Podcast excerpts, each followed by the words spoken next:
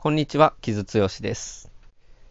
はい、本日もう2本目配信なので、工場はちょっと飛ばしますけれども、ちょっとソロのね、番外編をやりたいなと思って急遽撮ってるんですよ、このエピソード。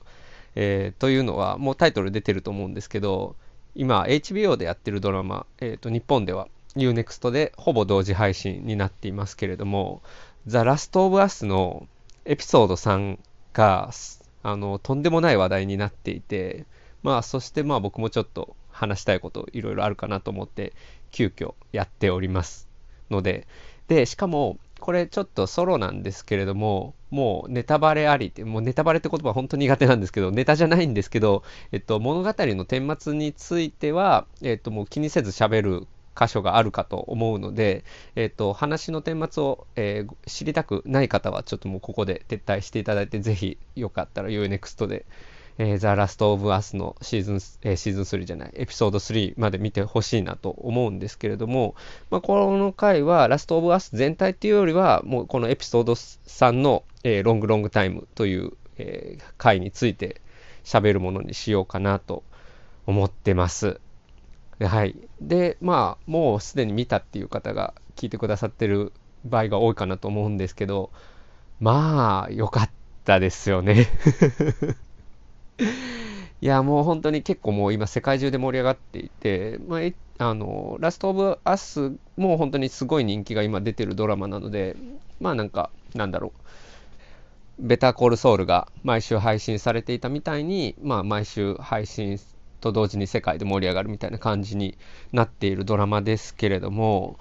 で、ロングロングタイムで、まあちょっと先に言うと、えー、中年男性同士の、えー、まあ20年近くに及ぶリレーションシップ、パートナーシップが描かれて、まあ世界中を感動させたというところですごく盛り上がってるんですよね。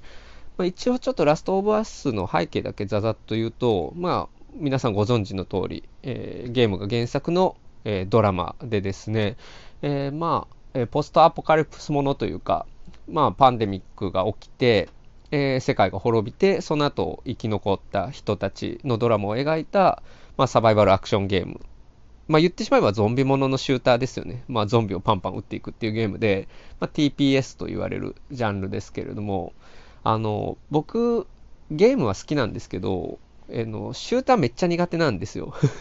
なんか人を撃つ、人ってまあこの場合ゾンビなんですけど、撃つゲームがちょっと苦手で、うん、なんか単純にプレイとしてできないっていうのもあるんですけど、なんか撃ち殺したくないんですよね、あんまりゲームプレイで。なんかマリ、だからマリオとかが好きなんですけど、まあマリオも、あの、暴力的だっていう意見もあるにはあるんですけど、でもまあ基本的には可愛いゲームをやったりとか、任天堂周りの、まあ RPG とかも好きなんですけど、ちょっとシューターだけはできなくて、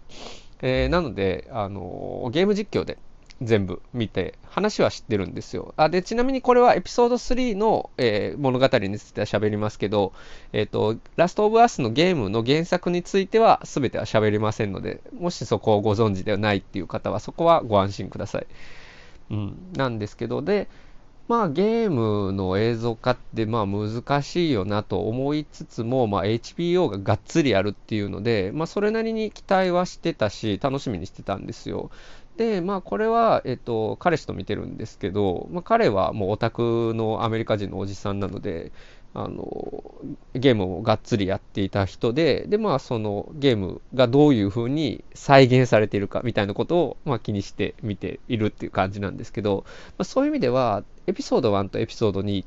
2って割とその原作をどういうふうに、ね、再現していくかっていうところに、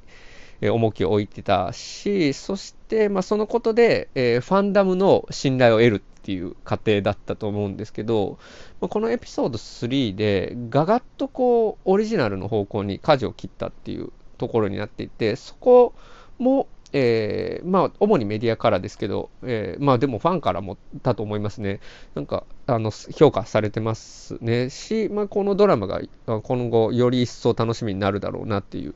ところになってますね。うん、で、まあ、ビルに関してはゲームの時からゲイっていう設定はあってまあそのそれもちょっとゲイポルノが出てくるとかまあなんて言うんかなちょっとだけまあ別に差別的な意識は全くないんですけどちょっと面白要素みたいな部分もあるにはあっったんですよね、ゲームの原作の時点で。でもそういう登場の仕方じゃなくて、本当に誠実な、えー、ラブストーリーとしてこのドラマでは立ち現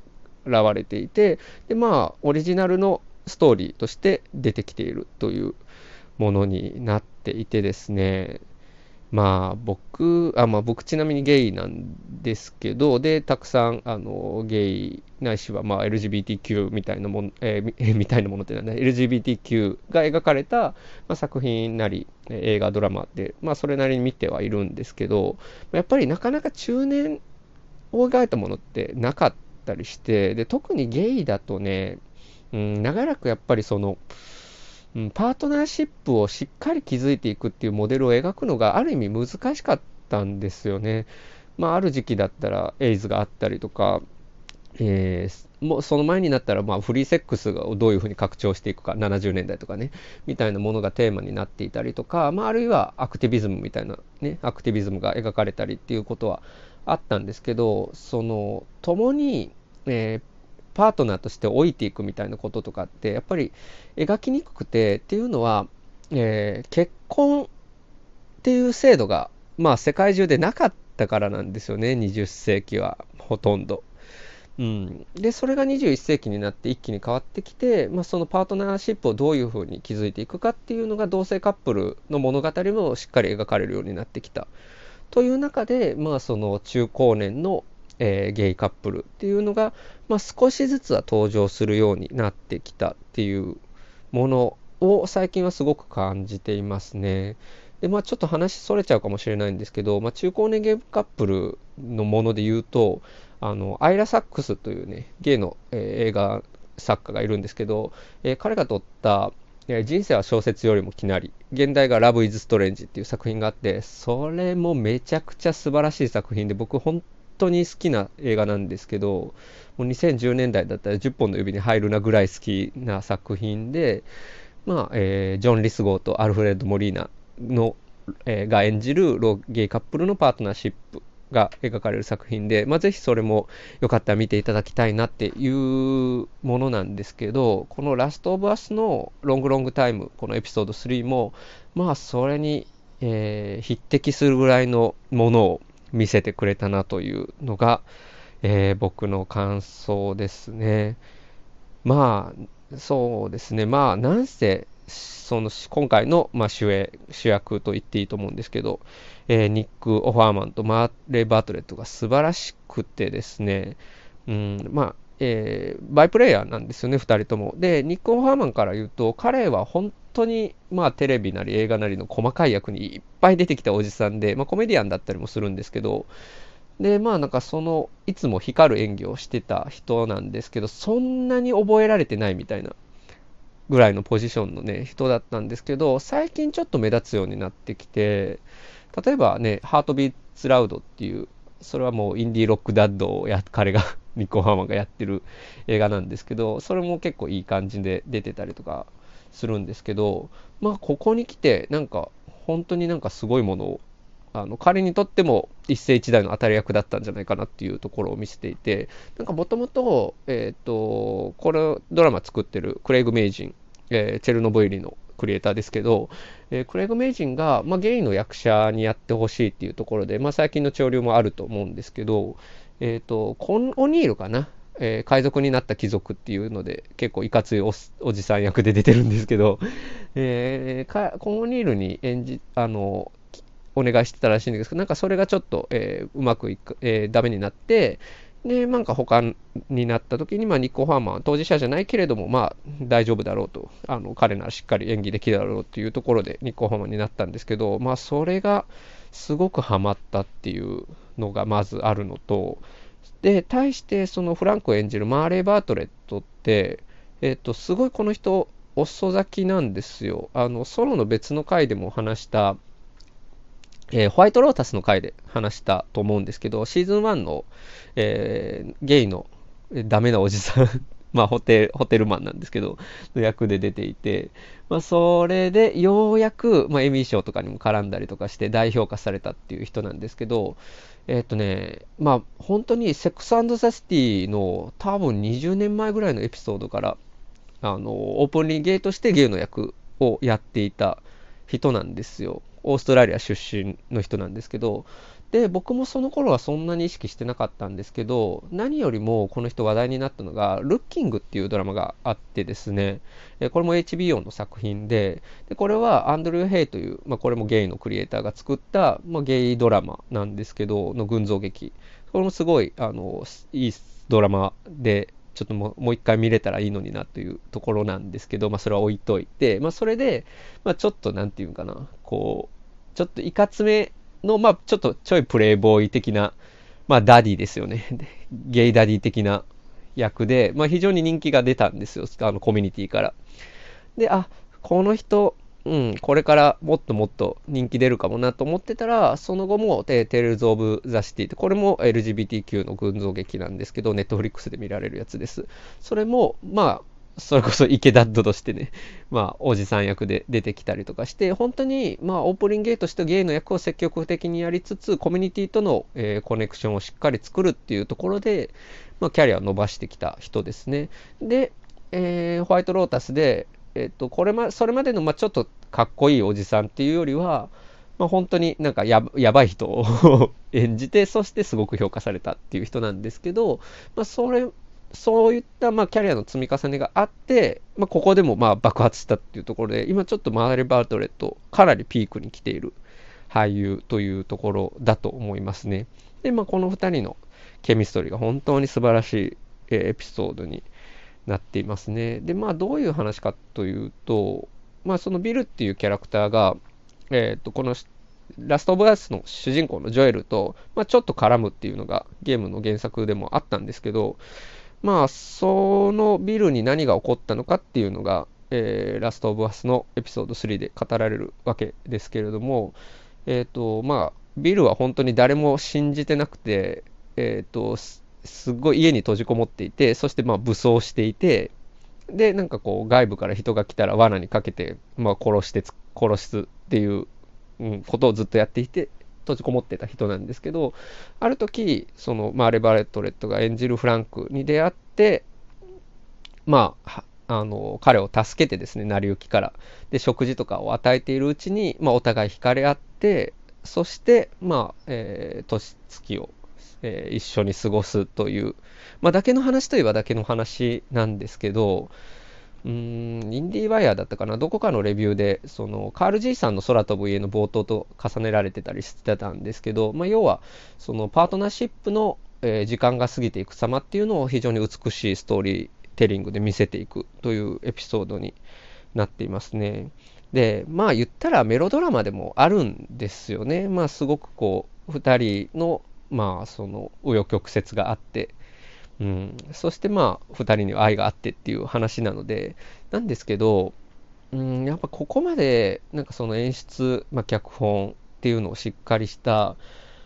うん、中年男性同士のメロドラマってなかったものだしそして、うんまあ、ここまでなんだろう美しく描かれることの意味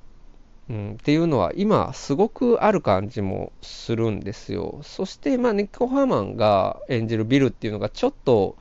まあ、なんかこう陰謀論者とこう重なるようなちょっと偏屈なおじさんなんですよね。でフランクがすごくまあ明るくて、まあ、気さくでなんかもうちょっと日々を楽しく生きているた形で、まあ、要は出会うはずのない2人が出会って、まあ、愛を育むっていう、まあ、典型的なラブストーリーでもあるんですけど、まあ、なんかそういう典型的なラブストーリーも、まあ、私たちはあまり自分たちのものとして見てこなかったし、うん、味わってこなかったものだったと思うので、なんか本当に、うんまあ、言ってしまえばそのサバイバルアクションゲーム、ゾンビものみたいなもので見れると思ってなかったので、それは本当に嬉しい驚きでしたね。もともとゲームでもビルはゲイなんですけど、ゲームではもっとね、ちょっと悲劇的な話なんですよ。うん、もっと2人は、うん、よく、よくないっていうか、うん、ビルとフランクはね、あの、すごく悲しい顛末をゲームでは迎えてるんですけど、で、ドラマでもある意味すごく悲しい結末ではあるんですけれども、そこにはちゃんとリレーションシップが築かれていたっていうことが描かれていて、なんかそれはね、なんかすごく、まあ、ジーンとくるものがありましたよね。っていうかまあ僕はもうまんまと めちゃくちゃ泣いてたんですけど、でも僕だけじゃなくてやっぱり世界中の、えー、当事者のね、ゲイの人たちがやっぱりすごく見て、やっぱ暴力とかにトラウマとかに彩られないで、こう目を引こうとしない、まあ、誠実なラブストーリーっていうのはやっぱり貴重だし、で、なんかその、まあ、あるゲイの方は、えー、改めて夫に愛を伝えたみたいな話をえー、ツイートしてましたけれども、本当にそういう気持ちになるっていうかね、もえー、そういうものって本当に少なかったりするので、なんか今それがあることの意味っていうのはすごく僕は考えましたね。うん、あとまあなんかちゃんとセンシュアルな官能的なシーンがあるのもいいなと思ったし、まあ、要はその男同士のキスシーンが気持ち悪くて見られないみたいなことって割とこう正当化して言われがちなんですけど、いや、それ気持ち悪いと思うのって、僕からするとですよ、僕からすると、慣れてないだけでしょって思うんですよね。なんか、それはど、なんかこう、隠さないといけないもの、かつ、なんかその気持ち悪いと思うものだからって言うんですけど、まあ本能的にみたいな言い方とかね、僕全然そんなことないと思ってて、もう慣れの問題だと思うんですよね。そして、まあ、うん、別に異性感だろうと同性感だろうと、なんか愛を交わす場面って僕はね、美しいと思いますけどね。っていうのはまあ僕個人のあれかもしれないですけど、でもなんかそれをなんか簡単に本能とか言わないでほしいなっていうふうに僕は個人的には思いますね。なんかそういうものももっともっとテレビ、映画にあっていいし、そして別になんかこう気持ち悪いものっていう前提でうん、見ようとしなくてもいいんじゃないかなと。もっと心オープンにしたら絶対 大丈夫と思うんだけどな。まあ、すいません。なんか話それちゃいましたか。で、それで、まあその、まあ二人が最初に結ばれるっていうシーンがあって、で、ニッコー・ハーマンが、あの、裸にタオル、腰にタオル巻いて出てきて、あの、マーレ・バートレットね、フランクがそのタオルをパサって取るシーンがあるんですけど、もう僕と彼氏ギャーギャー言いながらそのシーン見ていて バーオとか言いながらね 盛り上がったんですけど、まあなんかそういうちゃんとなんかこうセンシュアルな同性同士のね、しかもおじさん同士のシーンがあるのも、まあいいなと思ったし、で、しかもなんかいたずらになんかセンセーショナル描かれてるわけでもなくて、なんか本当にそれがまあ意味を持つものとして描かれてるのもすごくいいなと思いましたね。でもちろんそのセックスシーンだけセックスシーンっていうかベッドシーンだけじゃなくてまあなんといってもこのエピソードで一番みんながまあ盛り上がった一つでもある、えー、リンダ・ロンシュタットのね「ロングロングタイム」という曲が使われていてこれあのエピソードのタイトルになってるんですけどリンダ・ロンシュタットってまあ、カントリー寄りのシンガー、70年代ぐらいに活躍した、えー、人ですけれども、えー、っと、まあ、この人のセカンドアルバムかな、1970年代、えー、70年に出たロングロングタイムっていう曲で、まあ、ある部分ではゲイアイコンでもあるんですよね、リンダ・ロンシュタットって。っていうか、まあ、女性の特に恋愛をうまく歌えるシンガーって、まあ、すぐゲイアイコンになるんですけど、うん。まあ、やっぱりその恋心が男性に向けられているっていうことだったりとか、うん、なんかこうちょっとドラマティックになれる気持ちになれるというところで、まあ、その女性シンガーって結構こうゲイアイコンになりやすいんですけれどもリンダ・ロンシュタットも結構その一人なのかなっていうところで、まあ、彼ら二人が結びつくのがリンダ・ロンシュタットを歌うシーンっていうのも、まあ、ぐっとくるんですよね。で、しかも、このリンダ・ロンシュタットのロングロングタイムって、まあ、失恋の曲なんですよね。だからこれが歌われた時点で、まあ、2人のちょっと悲劇的な終わり方っていうのはちょっと見えてるんですけども、まあ、すごいロマンティックな曲でもあって、もうあなたが私のものになるためのことはもう全てやり尽くしたから、もうこれから私は自分のことを傷つけていくでしょうっていう歌なんですよね。まあ、傷つけていくし、あなたのことをこれからも長く、長く愛し続けるでしょうっていう歌でですね。まあ、それがちょっと、このエピソードの最後にリプライズ的にかかるっていうのでね、まあ泣きますよね で、まあ、その、ストレンジャーシングスのケイト・ブッシュじゃないですけど、このエピソードが終わった後にストリーミングサービスで一気に再生回数が増えたっていうのも、まあ、すごくいい話だなと思うので、まあ、なんかそういうところもね、すごく、うん、なんかドラマとしてのクオリティの高さだけじゃなくて、なんか優れてエモーショナルなところっていうのがあるのが、すごくいいなというふうに僕は感じましたね。なんか本当に、うん、僕にとっても結構ちょっと特別なエピソードになったなっていう感じだし、まあ僕の周りのゲイが特におじさん好きが多いっていうのもあるんですけれども、やっぱみんな盛り上がっていて、そういうところもね、すごくいいなと思いますね。もちろんゲイだけじゃなくてね、いろんな人たちがあの良いって言ってるエピソードになっていて、メディア周りもこの10年のテレビの最も美しい瞬間って言ってるメディアもあったりするぐらいなんで、本当になんかこういう、えー、エピソードが盛り上がるのは、なんかこう、世の中の変化も僕はすごく感じたところですね。なんか、うん、例えばね、そのゲーム周りって、で、特にこれ、原作のね、あれですよね、ロン、えー、ラストオブアスってもともと2010年代前半ぐらいですよね。うん。なので、やっぱりまだまだ、その、どうしても男性中心の文化っていうところがね、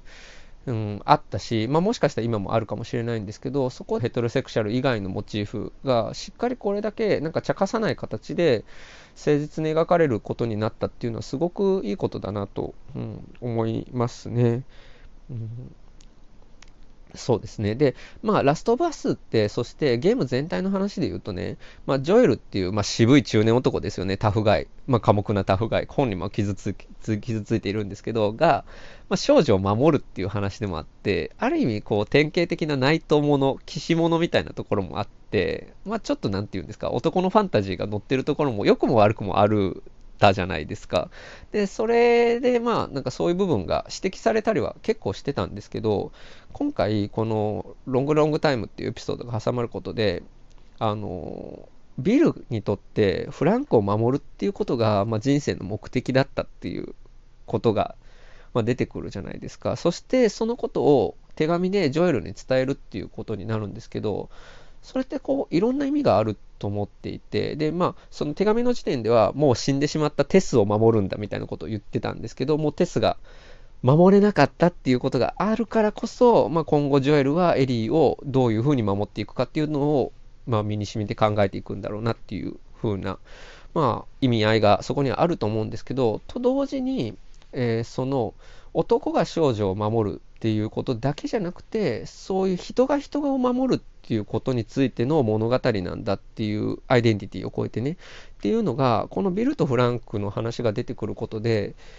うん、その辺フラットになった感じがするんですよね。まあどうしてもちょっと男っていうもの主体にはなってはいるんですけれどもその対象は少女の場合もあるかもしれないしもしかしたら同性のもう、まあ、あのおじさん同士なのかもしれないみたいなことも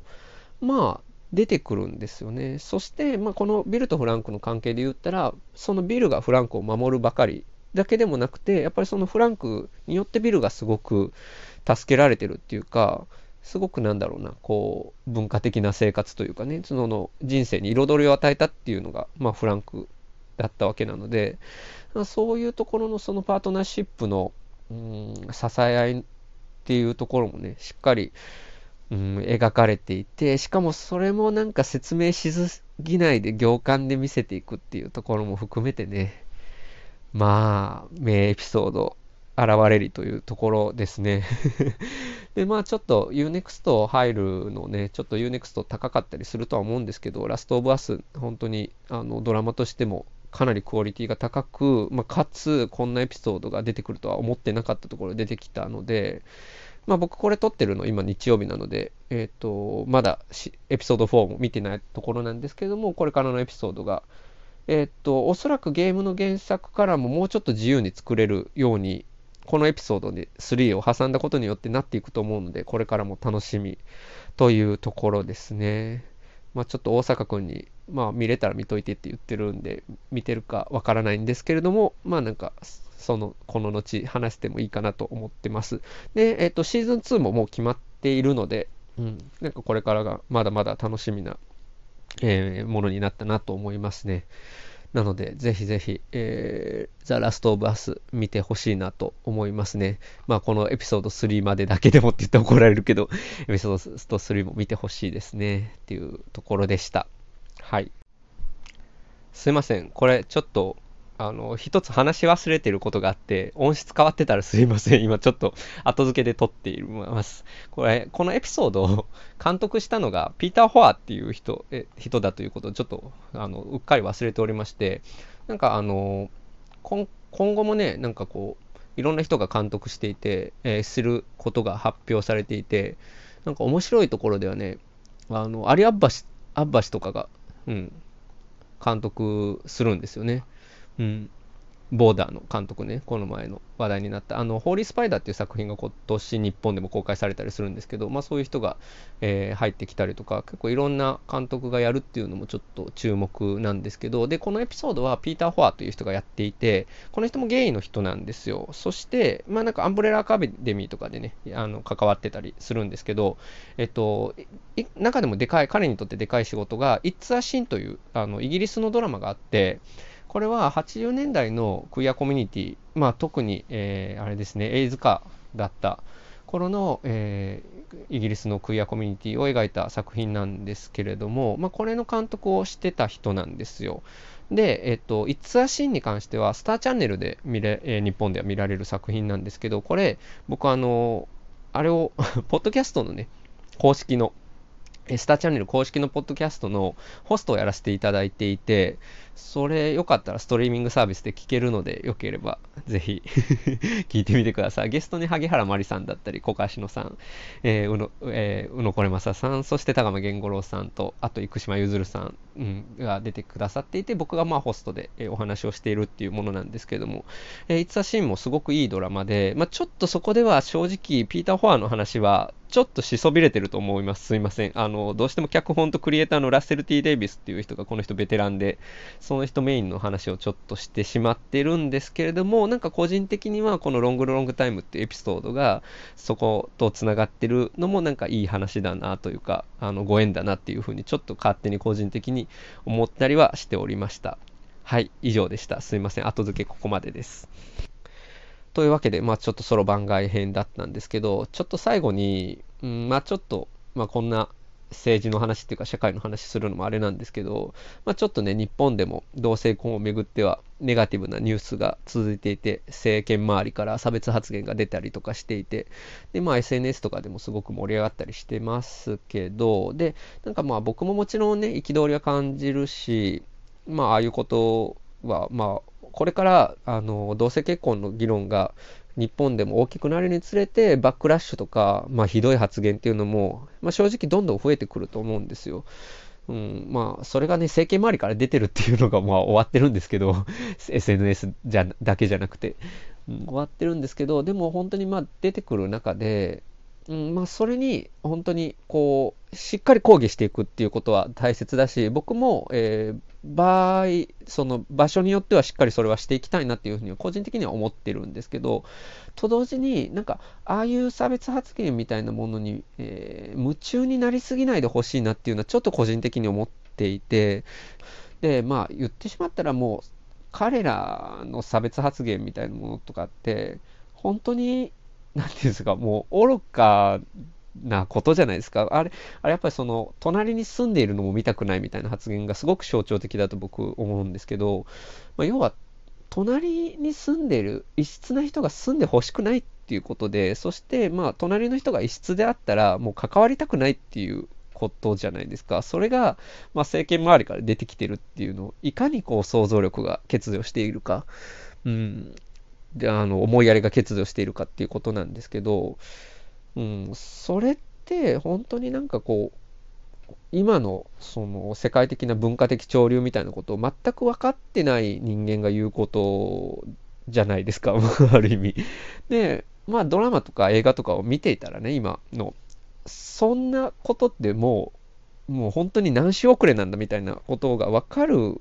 わけですよ。なんで、まあなんか本当にそういう愚かな発言に夢中になりすぎずに、まあこの、例えば今日紹介した Long Long Time だったりとか、まあ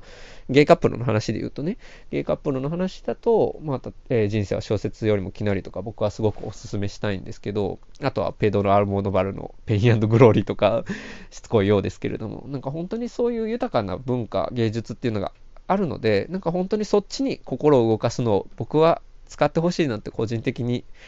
まあ思っておりますね。まあちょっと偉そうというか、老婆心というか、老婆心っていう言葉良くないな。